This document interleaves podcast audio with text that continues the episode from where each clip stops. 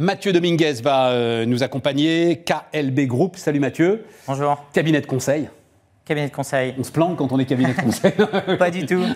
on marche à l'ombre, euh, cabinet de conseil. Non, non, cabinet non, de conseil. Tu travailles pas pour euh, l'administration, toi euh, On travaille pour des acteurs publics. Ah, On travaille pour des acteurs publics. C'est bien de travailler pour des acteurs publics. Bien sûr, c'est bien. mais évidemment, Non, non, il c'est faut apporter votre efficacité aux acteurs publics. Exactement.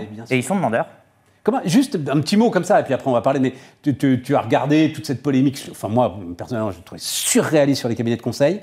Euh, Enfin, comment tu as regardé ça? Euh, Quelles conclusions tu en tires? Avec un peu de hauteur, on a euh, pas mal d'amalgames qui sont faits euh, Ouais, par les journalistes. Euh, dans le conseil, on y met tout et n'importe quoi. Ouais.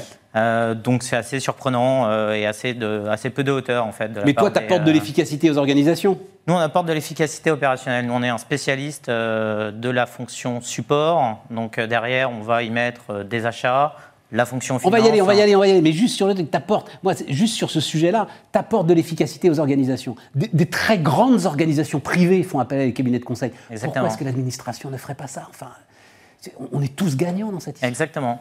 On est là pour que nos clients, aussi bien euh, acteurs publics que grandes multinationales, soient plus performants. Alors, la spécificité qui m'intéresse beaucoup, c'est effectivement, comme tu l'as dit, les acheteurs Hum. et la fonction finance. Quand tu dis cabinet de conseil pour les achats, ça veut dire tu envoies des acheteurs sur des missions ponctuelles dans des entreprises ou tu aides les entreprises à restructurer leur fonction achat? Les deux. Ce qui nous spécifie, c'est euh, notre capacité à expliquer à un acteur ce qu'il faut faire, mais surtout derrière, le faire pour lui. Là où il y a euh, très souvent euh, des grands acteurs du conseil qui vont s'arrêter à euh, voici ce qu'il faut que vous fassiez. Tout à fait. Nous, derrière, notre enjeu, c'est d'implémenter, c'est d'opérer pour notre client. Et tu peux donc laisser euh, un gars à toi, un acheteur, dans une. Enfin, combien de temps euh, dans un. dans- Deux ans, trois ans, Ah oui, carrément. Oui, ouais, exactement. On fait des missions ponctuelles qui sont des missions spot liées à des audits, à des plans de performance, à des réorganisations achats. Mais derrière, on va accompagner nos clients jusqu'à ce que les résultats soient implémentés, soient visibles et généralement euh, se reflètent dans les PNL. Donc là, il y a eu peu de périodes pendant lesquelles la fonction achat a été aussi challengée et aussi passionnante que depuis deux ans, on est d'accord hein Exactement. La, la fonction achat prend une tournure complètement différente. Euh, elle n'est plus euh, vue uniquement comme une fonction support, comme un centre de coût, mais au contraire comme un centre de profit. On va aller chercher de l'innovation avec les fournisseurs. Tout on va fait. surtout gérer du risque, Tout à fait. notamment euh, sur ces deux dernières années où on a un microcosme économique, une, euh, un tremblement de environnement terre logistique, on peut le dire. Enfin, il y a eu Exactement. Tremblement de terre des chaînes logistiques. Exactement. Et donc ça, ça implique d'avoir des acheteurs nouveaux d'une certaine manière. Enfin, le mindset doit forcément euh, profondément se transformer. Il est plus Le- question. Ils, ils vont m'en vouloir parce qu'ils disent mais il y a longtemps qu'on travaillait plus comme ça, ce soumier. Ouais, tu parles, faut voir. Ça dépend des secteurs. Mais il s'agit plus de débarquer chez le fournisseur en disant au fait c'est 10% de moins. Au revoir. Non, fini, exactement. cette. Il faut euh, revoir euh, complètement les stratégies achats, il faut revoir les modes de fonctionnement, il faut revoir la place que l'on met, que l'on donne à la fonction achat dans une organisation. Et c'est dans ce contexte-là que euh, la plupart des grands acteurs privés, publics, font appel à des cabinets comme le nôtre, puisqu'il faut complètement repenser et il faut bénéficier d'une expertise que l'on n'a pas forcément en interne. Et expertise particulière. Alors il se trouve que je connais bien ce label relation fournisseur achat responsable. Donc mis en place par le Conseil national des achats et par le gouvernement, je crois que c'est euh, du côté d'Agnès Pannier. La médiation, ouais, Voilà, exactement. euh, et oui, et puis, euh, et puis la médiation interentreprise. Et là, l'idée, c'est justement de faire de l'achat responsable, mais pas comme on peut l'entendre, c'est vraiment de l'achat responsable dans la relation client-fournisseur. hein, c'est ça qui est pas Exactement. C'est comment euh, un grand groupe aujourd'hui est capable de euh, faire bénéficier à son microcosme économique, ses fournisseurs, ses partenaires, ses clients d'une relation durable, d'une relation responsable. Voilà. Et, on- et nous sommes, on vient d'être certifié achat responsable, nous sommes le premier cabinet aujourd'hui à être certifié euh, achat responsable. Et ça, c'est super important dans la rupture des chaînes logistiques. Enfin, pardon, mais entre ceux qui euh, ont eu des ruptures d'approvisionnement et ceux qui ont pu continuer à travailler, bah, il y avait peut-être aussi la façon dont ils traitaient leurs fournisseurs. Exactement. Ouais. Exactement. On, on est arrivé à des extrêmes où les fournisseurs décidaient des clients avec lesquels ils allaient, euh, ils allaient travailler. Exactement. L'autre élément qui m'intéresse, alors comme tu dis, hein, tu couvres toutes les fonctions support, mais euh, il y en a une sur laquelle on sait- c'est donc la fonction finance, qui est quand même ce qu'on appelle dans les entreprises une fonction régalienne. Ouais. Et on peut confier ça à des cabinets extérieurs? On peut cabinet, on peut, euh, pardon, on peut euh, confier euh, des parties de fonction finance, Alors, des briques de la fonction Quelle finance. brique ça m'intéresse Est-ce que tu peux me détailler ça? Tout ce qui peut être lié à des projets et qui va nécessiter une expertise ponctuelle euh, pour savoir absorber un pic de charge ou une baisse de charge. C'est tout ce qui va être lié à la compliance, euh, notamment avec des certifications, avec...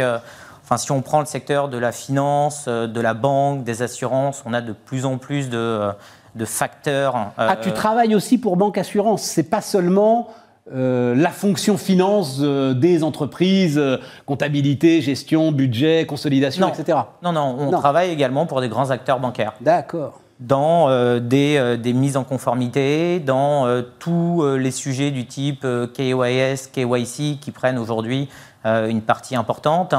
Euh, donc tout ça, on va les accompagner pour demain avoir une transparence encore plus forte, une visibilité bien meilleure et derrière euh, leur permettre d'être beaucoup plus euh, au fait de leurs risques et ensuite de, l'optimiser. Qu'est-ce qui fait justement que euh, des entreprises vont choisir donc euh, 700 collaborateurs hein, euh, dans 6 pays, euh, lancés en 95 Qu'est-ce qui fait que tu as dit toi, il y a des géants du conseil, Alors, notamment sur la fonction finance, les gars, ils sont quand même voilà.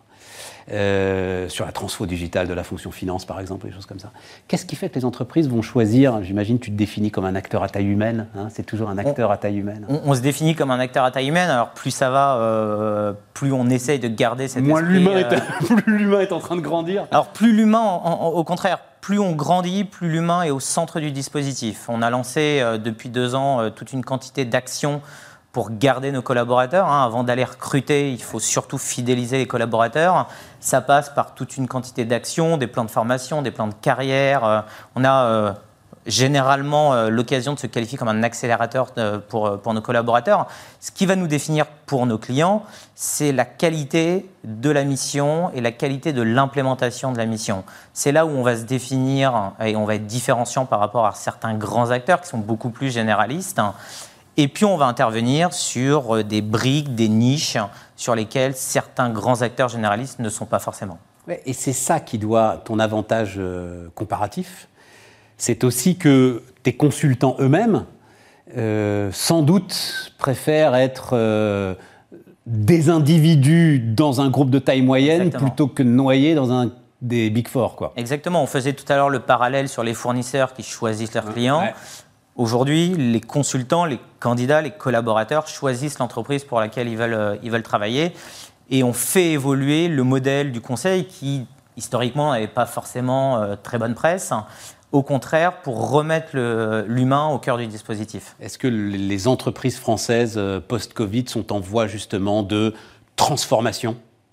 Je pense- Nécessité de transformation, ce qui va faire la fortune des cabinets de conseil, mais ce qui va faire aussi une plus grande efficacité de notre économie. Alors, la plupart des entreprises se transforment et sont en constante transformation. Donc, nous, on les accompagne depuis euh, une, quantité d'années.